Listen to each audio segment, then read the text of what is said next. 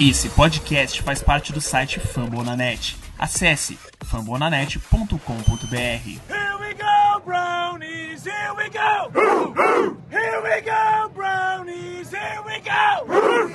born to rise. We were born to rise. So what you know about sacrifice when the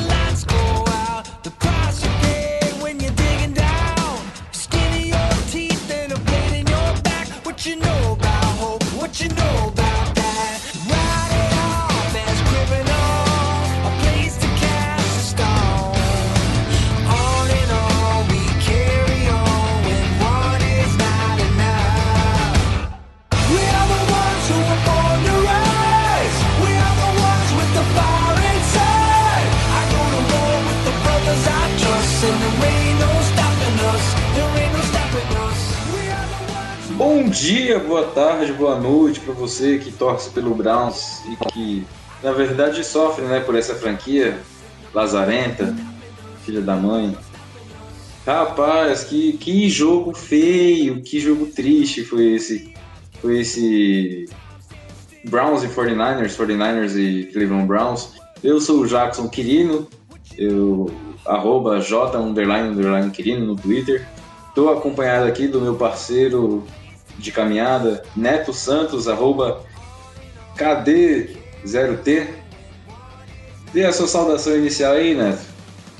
Salve, salve galera, meu nome é, como o Jackson me apresentou aí, Neto Santos. Minha arroba no Twitter é arroba underline KD0T, em homenagem a K-Dot, Kendrick Lamar. Vale a pena de novo.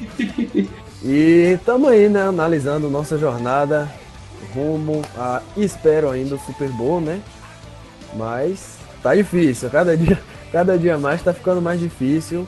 E depois dessa surra que a gente levou aí em Santa Clara, é, vai, vai servir para aprender, né? O time analisar os erros cometidos e tentar não repetir, porque a coisa foi feia. Viu? É isso aí, como o Neto disse, no, no último domingo a gente teve eh, o Cleveland Browns e o San Francisco 49ers lá no Levi's Stadium em Santa Clara, na Califórnia. O Cleveland Browns ele fez uma viagem de mais de 3 mil quilômetros, atravessou praticamente os Estados Unidos para jogar na Califórnia. Teve o problema do fuso horário, até porque, se não me engano, são três horas de diferença de, de Ohio para Califórnia. E isso parece ter feito muito a diferença. ah, em Não sei se foi fundamental, mas eu diria que foi muito importante para definir a, a sorte da equipe. Eu acho que é, o jogo em si ele já era meio que difícil pelo contexto em si. A equipe do 49ers ela tá redonda praticamente. É, vem, ela vem invicta. Ela não não jogou na última semana. Ela vinha de bye week também. E o Browns ele veio assim. Lógico, ele veio com essa moral depois de ter vencido o Baltimore Ravens, mas não engrenou. É, tá seguindo aí a, a- o trajeto de vitória, derrota, vitória, derrota. E agora a nossa campanha, então, ela tá em 2-3, duas vitórias e três derrotas.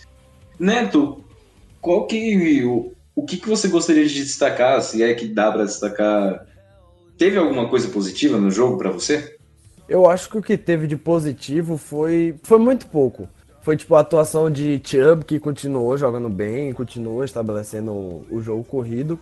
Mas de resto não teve tanta coisa, porque o time foi destruído, obliterado, dominado pelo 49ers no Monday Night Football, que não é um cenário muito bom pra gente jogar, vale destacar, prime time, esquece. Agora é só domingão, uma hora da tarde, é o jogo que a gente ganha, porque em prime time tá difícil a coisa, viu? É, parece que jogar no prime time não tem sido. Assim, o Brown já ganhou o jogo contra o Jets, mas foi um jogo muito feio. É, a então atuação- praticamente nem atuação foi conta. muito ruim. Ganhou porque é o Jets, né? E ainda sem Darnold. Sem Darnold e sem o, o Trevor Simeon, que o Miles Garrett fez o favor de quebrar durante o jogo. Mas isso aí é. isso daí fica, fica pro. Isso daí tá em outro episódio do, do Podcast.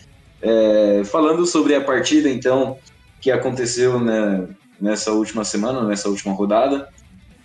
O Browns, ele jogou, na verdade, na segunda-feira, eu acabei falando domingo, na verdade foi na segunda-feira, no último dia 7.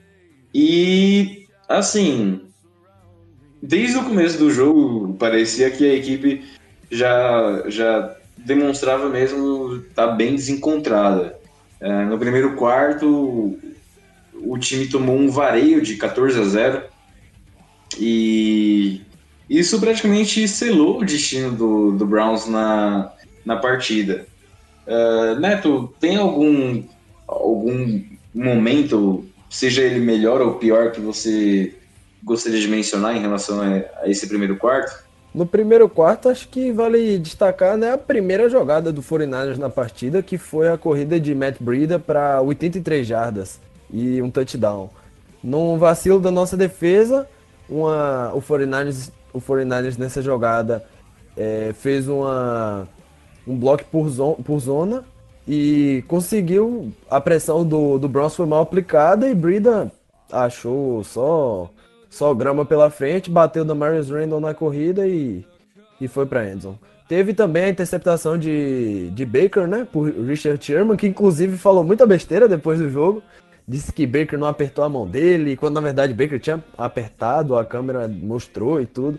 Enfim, né, não tinha nem motivo, o cara, o time dele destruiu o Browns porque ele falaria de Baker numa parada que ele mentiria, né, sobre uma coisa que Baker não fez, mas enfim. Ele interceptou Baker e.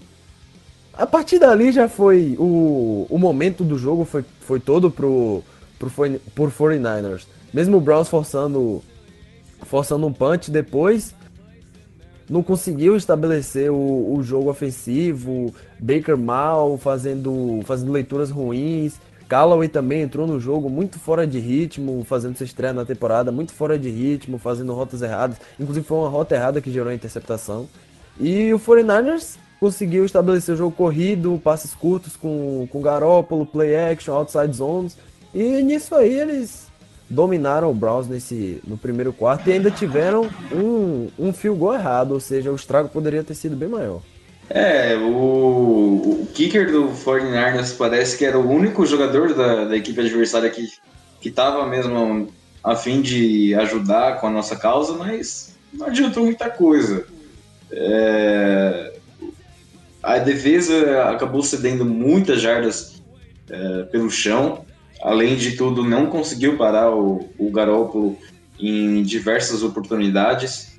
Tanto é que o primeiro drive da, do Browns foi punch, depois foi o touchdown que você mencionou de 83 jardas. Aí no segundo drive da equipe veio a interceptação. E praticamente no primeiro quarto o, o 49 já mostrou que tem essa campanha de 4-0 e não é à toa. Conseguiu para sair adiante, sair na dianteira com 14 a 0. E aí no final do, do, do primeiro quarto teve o field goal do Austin Cyber. Uh, já no segundo quarto a gente, a gente praticamente já viu que a noite seria longa para a equipe, que o pessoal praticamente não é que desistiu do jogo, mas é que percebeu que a parada era muito complicada e uh, teve interceptação, panta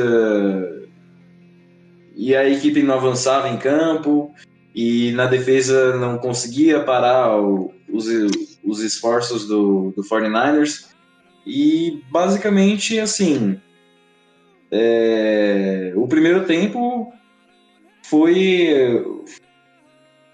Não tem, não tem o que falar do jogo em si. É, o time tomou uma sacolada. É isso. Foi, só deu 49ers. A, a linha ofensiva do Browns com um jogo horrível. Nick Bolsa dominando quem, qualquer um que aparecesse pela frente. Inclusive, diversas vezes aparecia é, um Tyrande bloqueando bolsa no um contra um, ou seja, uma, um esquema de bloqueios muito mal, muito mal planejado. Ah, e o, o ponto-chave do jogo foi essa interceptação de Baker. Porque o time conseguiu fazer um, um drive bacana, conseguiu estabelecer um ritmo no ataque. E na hora de finalizar, que foi o touchdown, o passe de Baker não foi tão bom. Mas a bola foi nas mãos de Callaway. E, e na linha de uma jarda, irmão, você tem que segurar, você tem que segurar essa bola. Seria um touchdown, virou uma interceptação. O Juan Williams retornou para 50 jardas. 49ers foi lá para o meio do campo é, e conseguiu marcar o touchdown depois de seis jogadas com o Tevin Coleman. E aí foi 21 a 3 pro intervalo e a, o pass rush do Niners dominando, com o Alexander jogando bem, a secundária com mesmo com o safety reserva é, segurando o Baker, o pass rush foi o, o pass rush do 49ers foi o, o, o os nomes do jogo, na verdade, né? DeForest Buckner, é, D Ford, e o MVP da partida que foi Nick Bosa, né? Com dois sacks, um fumble forçado e um fumble recuperado. É, como você bem disse, o Antonio Callaway retornou de suspensão. Ele ficou suspenso pela liga por conta do abuso de substância não informada. E ele retornou totalmente fora de ritmo, totalmente fora de sintonia com, com o restante da equipe. E protagonizou aquele lance que quando eu assisti esse lance, eu falei: Meu Deus do céu, não é possível. Não é possível. A equipe tinha tudo para poder capitalizar esse drive, pelo menos com o field para poder é, chegar, para poder encostar no placar, na verdade, porque é, com, o, com, com a pontuação nesse caso, não ficaria 21 a, 21 a 3, ficaria 14 a 6 e deixaria a partida pelo. Hã? 14 a 10 com o touchdown. Mesmo se ele, se ele não segurasse aquela bola e não fosse. Não, não. Seria sim, sim. Sim, mas na pior das hipóteses seria um field goal ali. Exatamente, exatamente. Fácil, assim. E, e ficaria 14 a 6 com a partida aberta para o segundo tempo, pelo menos é, depois tentar alguma coisa para poder virar mas não foi o que aconteceu. A equipe acabou sofrendo, como você bem disse, com a linha ofensiva horrível, lamentável. Parece até que uh, a, a, linha ofensiva que jogou contra Baltimore foi totalmente diferente. Eles decidiram fazer um, um esquema totalmente diferente lá em Santa Clara e não funcionou. O Baker Mayfield foi judiado judiado de maneira forte, assim, é, pela defesa do 49ers. Foram quatro sacks e o Nick Bosa praticamente jantou a, a linha ofensiva sem, sem muito esforço. Principalmente é... o Greg Robinson, que mais uma partida ruim dele, é, mostrando que a renovação do ano passado não valeu a pena. E o Rob Gold ele ainda errou outro field goal no, no segundo no... quarto, ou seja, o estrago poderia ter sido maior ainda. Exatamente, ainda teve isso. O Robbie Gold praticamente. É... Ele, ele é, é, o que eu falei, ele foi o único jogador do 49ers que estava disposto a colaborar com a causa, mas Exatamente. faltou avisar os outros 52 jogadores do, dos adversários. Porque a equipe inteira do 49ers veio com sangue nos olhos para poder vencer e mostrar mesmo uh, potência. E foi o que aconteceu. Uh... Esse, time, esse, time, do 49ers é muito bom, vale destacar também, porque saindo da bye, todo mundo tava na dúvida se eles.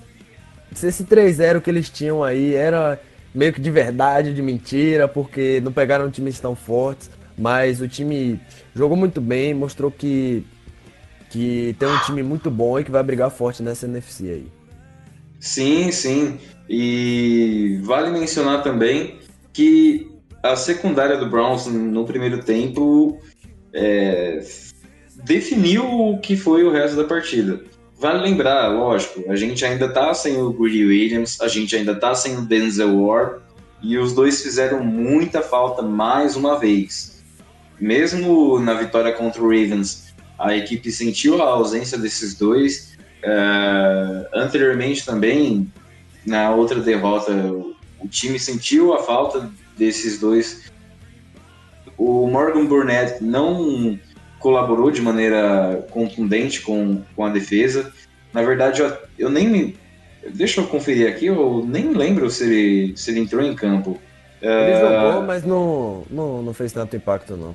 Agora- Exatamente. E o Mac Wilson ele teve uma, ele teve uma partida também para esquecer. É, ele falhou muito na cobertura dos running backs da equipe, do- da equipe adversária, principalmente ah, na cobertura do touchdown do Matt Breida, que foi um touchdown no qual a secundária praticamente bateu cabeça e deixou com que o Damarius Randall ficasse ali é, fosse pego no contra pulo, um. na verdade, né? É, e assim, safety não é para cobrir running back, nem aqui nem na China, e nem em Santa Clara.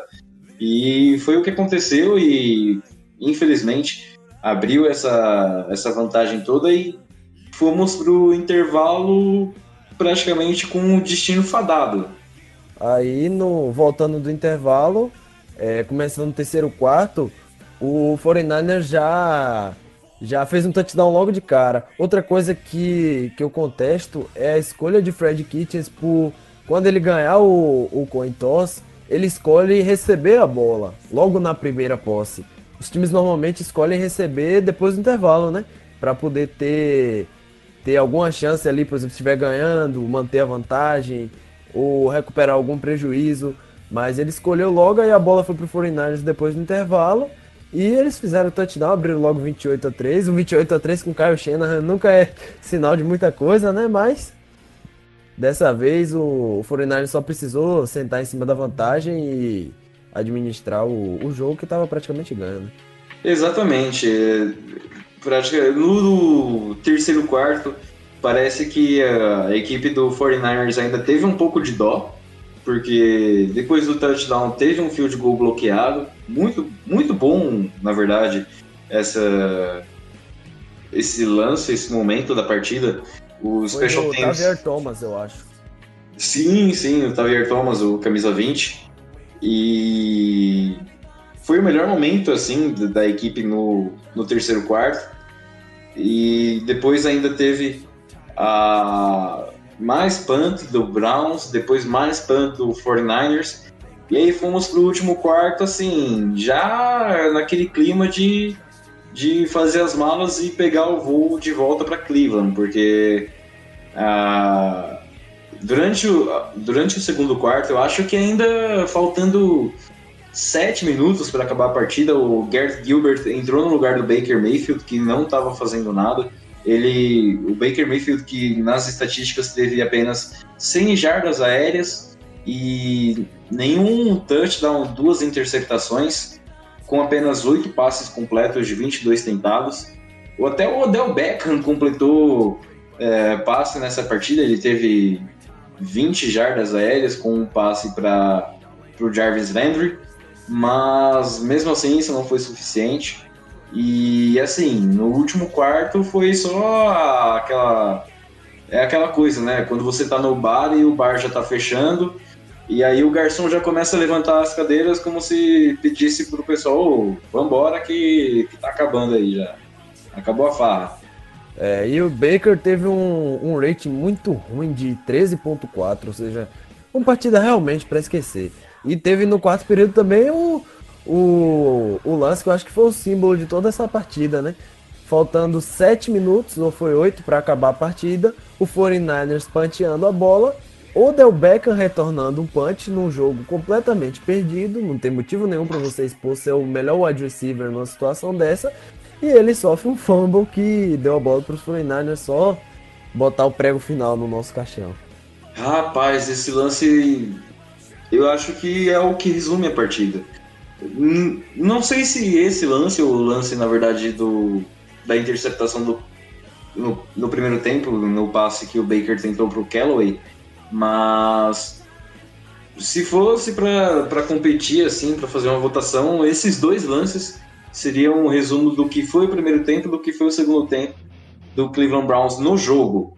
E que lance horrível, que lance horrível. Eu não consigo nem colocar em palavras o que, o que foi esse fumble do, do Odell Beckham. E logo o Odell, assim, que é conhecido como o cara que tem uma mão ali de cola. A bola gruda na mão dele de um jeito impressionante, mas não foi o que aconteceu nesse punt.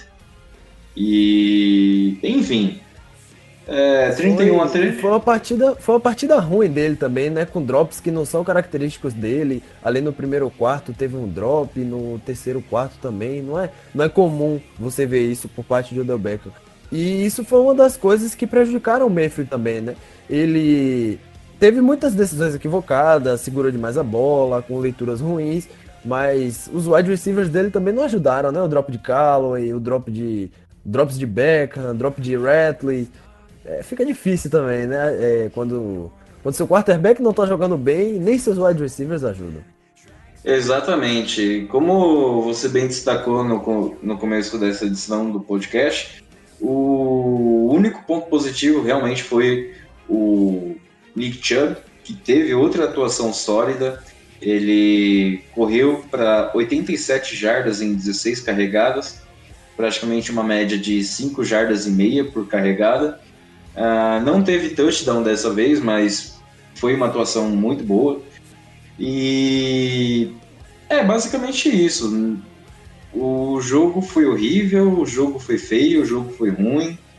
Uh, temos muita coisa que melhorar, que pegar, analisar e melhorar em relação ao que aconteceu.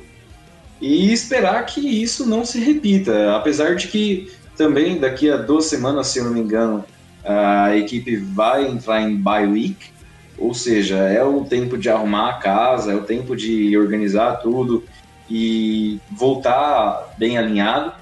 Uh, então, até a bye week, a gente ainda tem o Seahawks no próximo domingo e o Patriots no, em Foxborough. E é esperar que as coisas elas se organizem, que tudo entre nos eixos. É, eu acho que a bye ela vem antes do jogo do Patriots ainda. Ah, né? vem, vem. É. Contra, o, é, contra o Seahawks. Isso, Aí... a, a bye vem, a bye vem antes do jogo contra o Patriots. Tanto é que o, o jogo contra o Seahawks é agora no dia 13 e o jogo contra o Patriots é lá no Gillette Stadium no dia 27 de outubro, na, no segundo horário do, de, de rodada, que é às 5h25 da tarde. O Patriots que ainda não cedeu nenhum touchdown passado nessa temporada, ou seja, é, meu amigo, o dia, a noite vai ser longa. Um dado que eu gostaria de destacar é que Baker nessa temporada, ele, ele Baker e Fred Kitchens, eu acho que um parcelo de culpa mais ou menos dos dois, que na Red Zone temporada passada, Baker com não só com Kitchens, mas na temporada inteira, ele teve uma porcentagem de, de acerto de passe de 65%, com 20 touchdowns e nenhuma interceptação. Nesse ano, ele tem 6 passes completos de 24 tentados para 34 jardas, 3 touchdowns e duas interceptações depois da, da, desse jogo contra o 49ers. Ou seja, é um dado muito ruim, uma, uma regressão muito inesperada dele na Red Zone, que era, que era onde ele era mais elogiado, por, porque ele não tomava decisões ruins, é, conseguia acertar, acertar passes para os seus melhores alvos, conseguia abrir a defesa e também o, as chamadas né, eram melhores, porque quando você não deixa seu quarterback numa, quando você não deixa seu quarterback confortável, fica difícil para ele tentar improvisar uma jogada, como o Baker sempre tenta, de correr para a direita ou tentar forçar um passe, segurar muita bola. Então eu acho que é uma coisa que tem que ser ajustada tanto com o Fred quanto com o Baker, porque acho que o o Browns ele não tem um assim uma coisa que se você resolver vai entrar tudo no eixo. São vários vários probleminhas, o problema é mais complexo. Eu acho que essa bye week vai ajudar bastante o time a, a conseguir entrar todo mundo em um meio que um comum acordo assim, tipo, o time se acertar mesmo, os, os wide receivers, o próprio Baker, a linha ofensiva, é, o Kitchens, e o time conseguir conseguir botar tudo isso aí no eixo e engrenar, né? Que é o que todo mundo espera. É, e vale destacar também que como você bem disse, o desempenho na Red Zone em comparação ao ano passado tem sido muito, muito longe do esperado. Mas também temos os desfalques do Rashard Higgins e do David Njoku, que são Exatamente. os dois é, que eram no ano passado os dois principais alvos do, do Baker ao longo da temporada. É, Da segunda metade da temporada, na verdade, que foi quando ele assumiu a titularidade. Ah, o Njoku, por, por conta do seu porte atlético, ele, ele praticamente doutrinava em, em jogadas de chuveirinho na endzone, ah, principalmente ali depois dentro da, da linha de 20 jardas. E o Rashard Higgins, ele com a explosão que ele tem, ah, praticamente abria um leque de possibilidades tremendo para o ataque em jardas aéreas. Mas é difícil você pensar em- em algo desse, dessa natureza com uma linha ofensiva tão, tão instável. É, você destacou que o Baker não consegue ficar no pocket direito e quando ele consegue ficar no pocket, ele também às vezes falha em, em leituras. As leituras às vezes são equivocadas, ele lança a bola em coberturas duplas ou triplas até e não faz aquela progressão que você espera de checou a primeira leitura, tem uma cobertura a mais, vai para a segunda, vai para a terceira, ou então faz um check down, ou então, na pior das hipóteses, lança a bola para fora. Isso não tem acontecido. É, ele tem sido um pouco afobado para progredir, para fazer com que o ataque ande no campo, e isso tem feito muito estrago. Só a última coisa que eu queria destacar sobre essa partida foi um defeito, acho que o principal defeito da nossa defesa na temporada passada, que foi tackles perdidos. Gerou muita extensão de jogadas para São Francisco e jogadas que, por exemplo, eles poderiam parar a jogada e evitar o first down, eles conseguiam mais 3, 4, 5 jardas, conseguia mais, mais conseguiu first down e mais descidas. E isso aí ia minando a, a def- mina a confiança da defesa, mina o todo o momento que a equipe tem, né? E Gennard Avery, né, que mais uma partida aí sem utilizar e até hoje acho que ninguém sabe por quê. Olha, isso e, e talvez o porquê de o, o, o John Dorsey não ter investido na linha ofensiva como se esperava são dois mistérios que talvez só quem tá lá dentro sabe. E é estranho você pensar que foi gasto uma escolha relativa intermediária, diria, do draft no ano passado por um jogador que fez muita diferença, causou muito impacto desde o primeiro snap que, que entrou em campo, Gennard Avery. E, e só de imaginar que numa linha na qual temos o Miles Garrett de um lado e o Olivier Vernon na outra, contar com o Gennard Avery na rotação seria assim um reforço tremendo pro, pro time. Mas é, é estranho, é bizarro. Não, a gente não consegue saber o que acontece. E Vai saber, né? é, talvez ele tenha brigado com alguém lá dentro, ou então é, tem- seja mesmo uma opção do treinador, alguma coisa do tipo, mas. Porque às vezes isso acontece mesmo, de um treinador ele não gostar de um jogador e deixar o jogador Exatamente. encostado. Tem lá o elenco como um todo, são mais de 70 jogadores e ele faz a escolha que bem entender de quem vai para a partida, dos 53 que vão que ficarão ativos para a partida.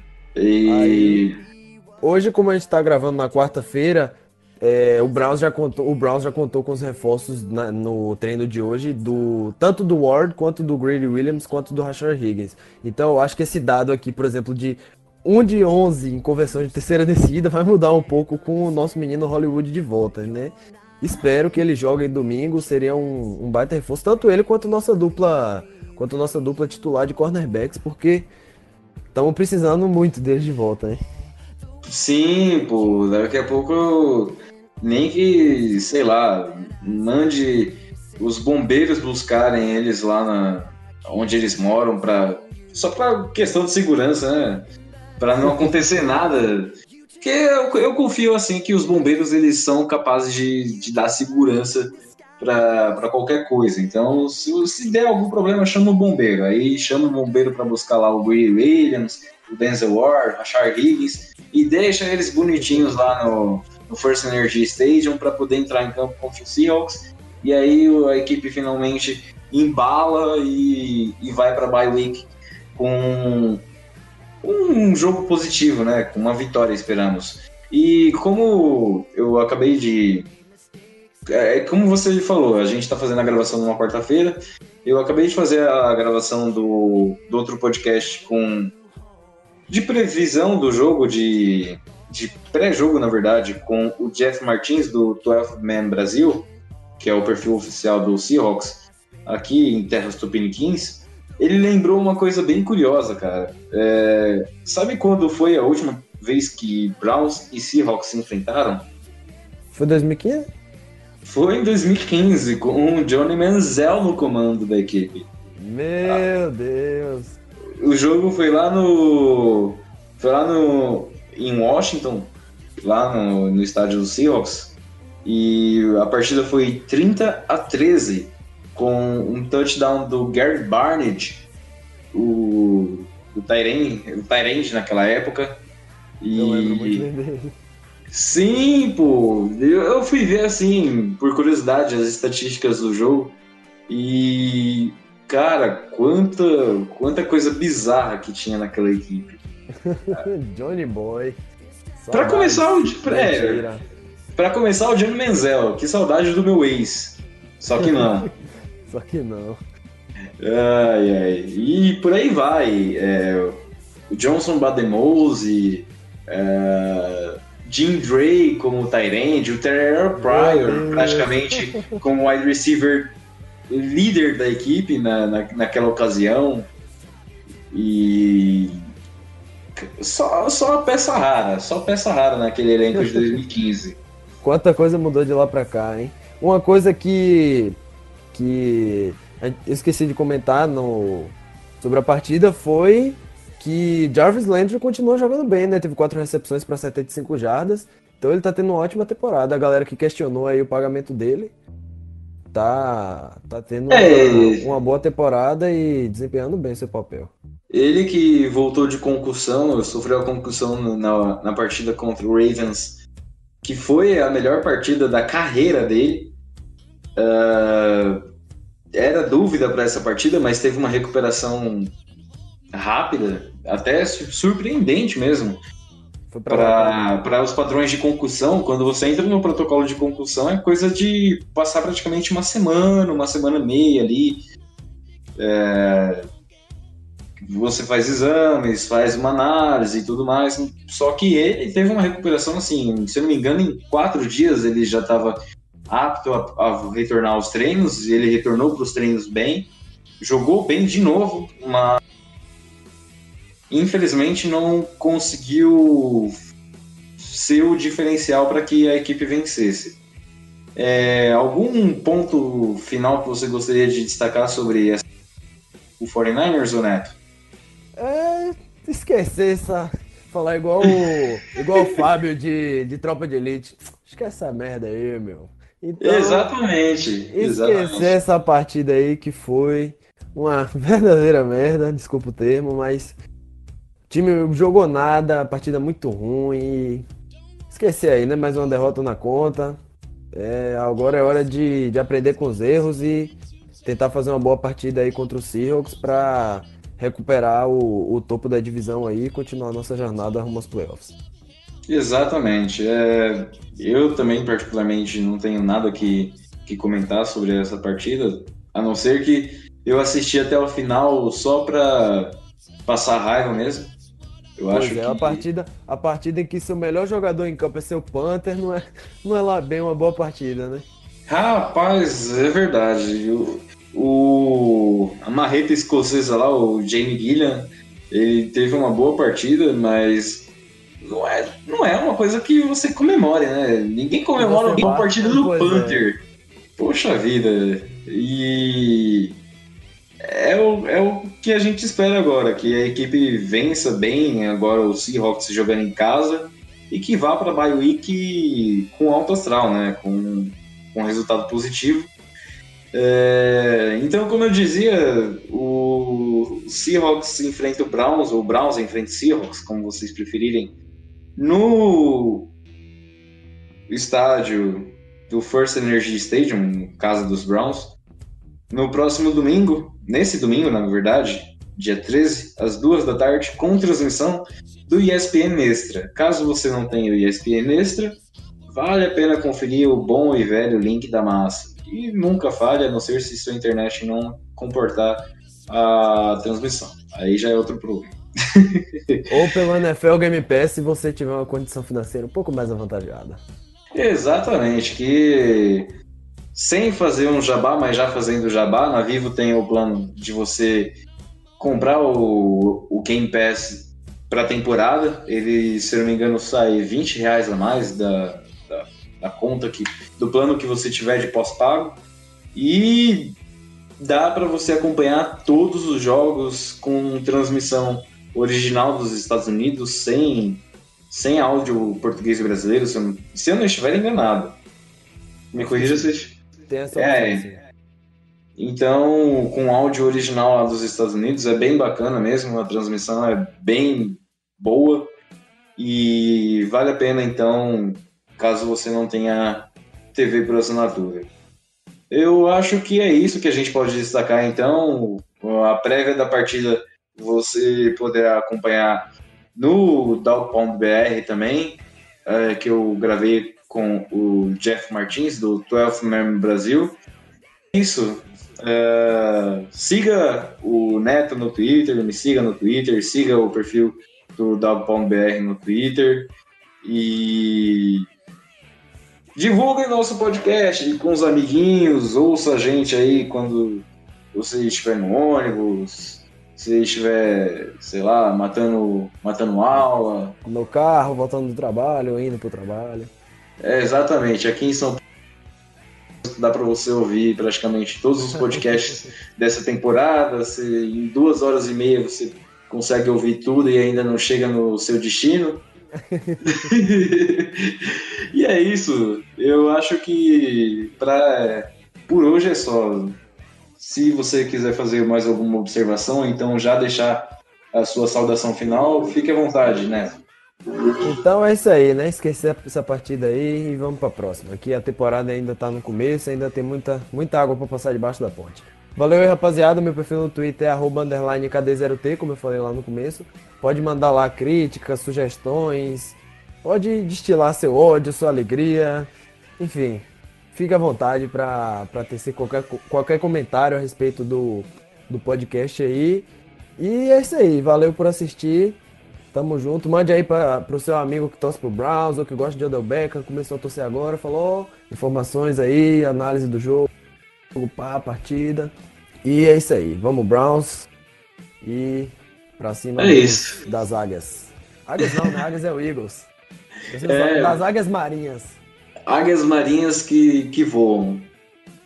É uma, uma psicodelia danada, eu não entendo. Enfim, eu sou o Jackson Quirino, arroba J underline, underline Quirino. É, essa foi mais uma edição do Dow Podcast, o podcast oficial do Cleveland Browns no Brasil. Siga a gente no Twitter, acompanhe as nossas redes sociais e acompanhe também a partida no próximo domingo. Um beijo, um abraço para cada um de vocês e até mais. Tchau, tchau. Falou!